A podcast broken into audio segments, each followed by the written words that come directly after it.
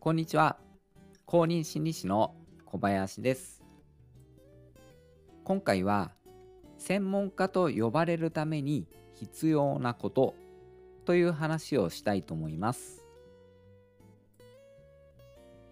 あの僕たちのような心理支援の仕事をしていますと周りから専門家と呼ばれることも少なくはないんですよね。それじゃああの専門家っていうのはどのような人たちのことを言うんでしょうね。常々僕はこれについて考えてきてるんですけれども今のところある結論が出ています。それっていうのは専門知識を学んでいるからとか資格を持っているからとかあのそういうことではないんですよね。僕なりの専門家についての職業観を今回少し話してみたいと思います。えー、っと当然ながら個人的な考えになりますので、え適度に力を抜いて聞いていただけたらありがたいかなと思います。それでは本編をお聴きください。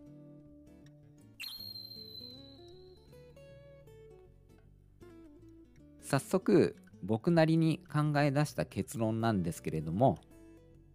専門家に必要なことは自分の事例を数多く持っていることです。どういうことかというと実際に自分が対応した事例を多く持っているということです。あの本に書いてあったとか教科書的な事例ではなくてですねあの自分で体験した事例になります。まあ場合によっては実際に自分が対応した事例ではなくても実在した事例でちゃんと自分で見聞きしてでそれを自分のもものとしてこう自分の中にちゃんと取り込めていればそれも OK かなと思いますそういう事例を、まあ、数多く持っているっていうことですねなぜあのそう言えるのかと言いますと事例を数多く経験するとあの当然ながら解決策もそれだけ多く持つことができるからなんですよね。あのたとえうまくいかなかったとしてもそれによってうまくいかない方法が分かっているということになりますよね。まあそんな風に経験を重ねるとその専門分野においてその人にしかできないことが増えてオリジナルな存在になるんですよね。あのこれって僕みたいな心理相談の業務に限って言ってるわけではなくて世の中のいろんな職業に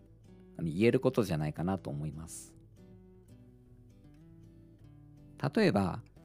どこか体の痛みがあるとしますよねそれでいくつか病院とか整体院にも行ったんだけれどもそこでは一般的な理論とか一般的な対応策しか示されなくて効果がありませんでしたっていう人がいたとしますよね。そんな時にある整体院の整体師さんにこれはあの極めて珍しい症状ですけれどもこれまで見てきた患者さんの中で似たような症状に対応したことがあります。っていうふうに言われて見てもらった結果として痛みが改善されたとしたらその整体師だからできたっていうことになりますよね。自分の事例で説明されると信頼できるんですよね。何かトラブルがあった時にその分野でレアなケースであったとしても解決できる人がいるとしたらその人って専門家なんだなっていうふうに僕は思うんですよね。ですのでどんな分野でも専門家を目指すんだったら専門知識とか資格だけじゃなくてですね自分の事例を数多く持つことっていうのがあのとても大事になると思うんですよね。